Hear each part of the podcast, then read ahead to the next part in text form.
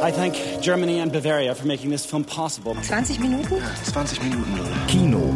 Guck mal, wie schön sie damals war, ist Maria. Das Filmmagazin.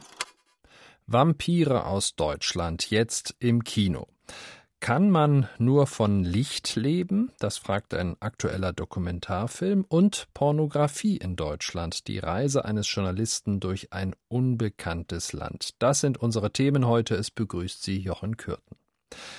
Das deutsche Kino wird selbstbewusster. Man traut sich vor allem wieder an den Genrefilm. Und so gelangt Ende Oktober pünktlich zu Halloween der Film Wir sind die Nacht in die Kinos. Ein Vampirfilm, prominent besetzt mit Stars wie Nina Hoss, Caroline Herfurth und Max Riemelt. Regie führte Dennis Gansel, der sich mit Werken wie Die Welle und Napola einen Namen machte und ganz bewusst die Genres wechselt. Jörg Taschmann sprach mit Dennis Gansel über den ersten Vampirfilm Made in Germany seit langer Zeit.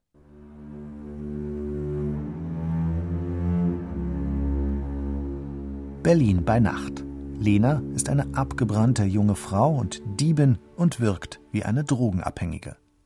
Sie kommt der Polizei bei einem Einsatz in die Quere und läuft einem jungen Beamten davon.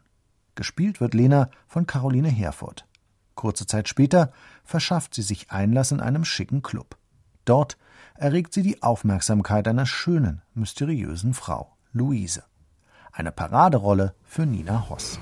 Du selbst kannst es nicht sehen. Deine Augen sind blind dafür, obwohl dich jeder deiner Blicke verrät. Wovon redest du? Von dem, was in dir steckt. Und was soll das sein? Etwas Besonderes. Seltenes. Atemberaubendes. Na, dann wär's aber der erste Mensch, dem das auffällt. Ich bin kein Mensch. Mit sehr guten Darstellern schafft Regisseur Dennis Gansel sofort eine ebenso geheimnisvolle wie betörende Stimmung. Ganz bewusst will Wir sind die Nacht ein moderner Vampirfilm sein, der sich von der Twilight-Welle abgrenzt. So hatte Dennis Gansel schon sehr lange die Idee, sich an diesem Genre zu versuchen. Den Vampirfilm will ich machen seit 1996. Wir haben das auch wirklich schon oft versucht zu finanzieren und sind immer gescheitert. Und ich sag zu diesem aktuellen Vampirfilm, Boom, es ist Fluch und Segen zugleich. Also ich bin da relativ locker. A, es ist eh von der Geschichte was völlig anderes. Das heißt, wer findet, dass der Vampirfilm in letzter Zeit zu stark romantisiert wurde, dass es ein bisschen weichgespült wurde, was man da durchaus vielleicht denken kann, der ist bei uns bestens aufgehoben. Ja, also bei uns ist es erotischer, schneller, es ist actiongepackter, es ist eigentlich wie so ein klassischer Vampirfilm wieder. Für den 37-jährigen Regisseur ist Wir sind die Nacht auch eine Visitenkarte des deutschen Kinos in der Welt. Nachdem in den letzten Jahren verstärkt deutsche Kameramänner und Special Effects Experten in Hollywood gearbeitet haben und auch deutsche Schauspieler immer gefragter sind, findet Dennis Gansel, sei es an der Zeit, auch wieder deutsches Genrekino zu drehen. Die ganzen Genresachen haben wir erfunden. Mit Metropolis haben wir den Science-Fiction-Film in Deutschland erfunden. Mit der Golem im Grunde genommen den ersten Zombie-Film, Nosferatu, den ersten Vampir-Film. Also wir haben diese Tradition, ja, und wir haben sie weltweit exportiert. Und dann war halt der Krieg und es war, wir mussten uns mühsam wieder hinarbeiten. Und mittlerweile haben wir das. Das Ergebnis kann sich optisch sehen lassen und nicht zufällig wurde, wir sind die Nacht, auch bei dem renommierten internationalen Science-Fiction-Filmfestival im spanischen Sitges uraufgeführt, wo der Film den Spezialpreis der Jury gewann. Was aber unterscheidet nun Wir sind die Nacht von anderen modernen Vampirfilmen? Es ist fast so eine Art äh, moderner Bildungsroman, also so die, die Heldenreise. Also von jemandem, der aus dem Dreck kommt, aus dem Nichts kommt, wie die Figur von Caroline Herfurth und die sich weigert, eigentlich in die neue Welt einzutreten, gegen ihren Willen gebissen wird und in so eine Welt reingerissen wird des puren Hedonismus, der also Ferrari fahren und nachts einkaufen gehen und also alles in einem Überfluss zu haben und irgendwann merkt, dass man einen Preis dafür zahlen muss. Zunächst wird der Film mit Hunderten von Kopien in Deutschland gestartet und das internationale Interesse ist groß. Dennis Gansel traut sich schon wieder an den nächsten Genrefilm. Er dreht noch in diesem Jahr einen Film über Terrorismus in Russland. Vampire leben ja gemeinhin durch das Blut, das sie ihren Opfern entziehen. Im nächsten Film, den wir Ihnen vorstellen, geht es um Menschen, die angeblich auf feste und sogar auch auf flüssige Nahrung verzichten. Und das ist kein Spielfilm, das ist das Erstaunliche. Am Anfang war das Licht ist eine Dokumentation über ein Phänomen, von dem die meisten Menschen nichts wissen dürften. Der Regisseur Peter Arthur Straubinger beschäftigt sich nämlich mit sogenannten Lichtessern. Alles weitere nun von Renate Heilmeier. Ist es möglich, ohne Nahrung zu leben?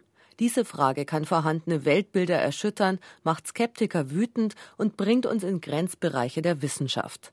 Denn nicht nur Yogis behaupten, sie brauchen weder Essen noch Trinken. Auch in der westlichen Welt, in der sich doch fast alles logisch erklären lässt, gibt es Menschen, die von sich sagen, dass sie auch dauerhaft auf Nahrung verzichten können. Allein die Behauptung ist ein Affront. Der Regisseur P.A. Straubinger hat deshalb nicht nur mit denjenigen gesprochen, die nahrungslos leben, sondern auch alle verfügbaren Studien dazu betrachtet und ist für sich zu einem Schluss gekommen. Das war für mich die spannende Frage, gibt es das wirklich? Und ich bin mittlerweile überzeugt davon, dass es hier ein authentisches Phänomen gibt. Aber die meisten Menschen, die das betreiben, haben tatsächlich Angst davor, in die Öffentlichkeit zu gehen weil im Normalfall werden die als Betrüger und Scharlatane abgestempelt. Taoismus und Hinduismus schildern solche Vorgänge schon seit Jahrtausenden. Und auch die Katholiken verehren solche Wunder.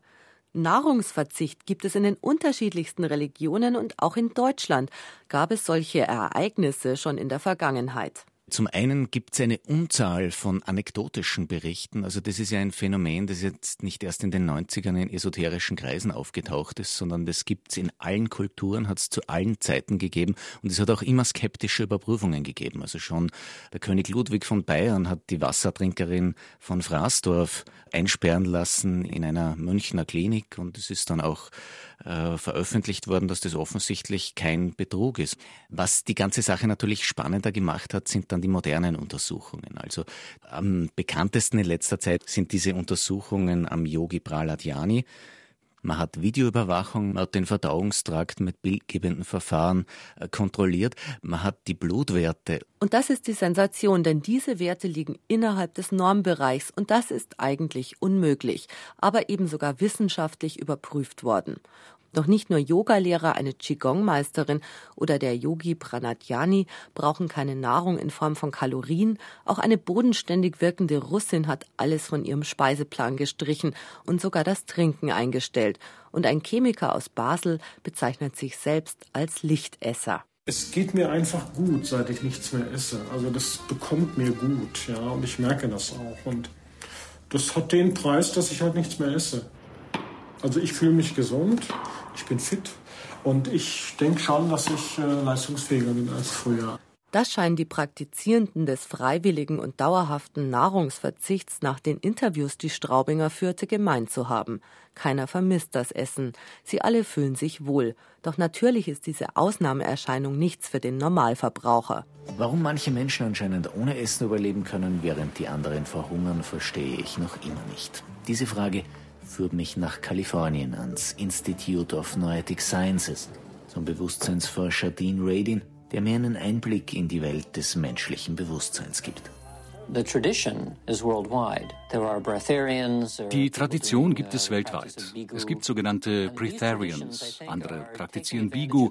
Und das basiert auf der Tatsache, dass das, was wir wirklich brauchen, um zu überleben, geordnete, organisierte Energie ist.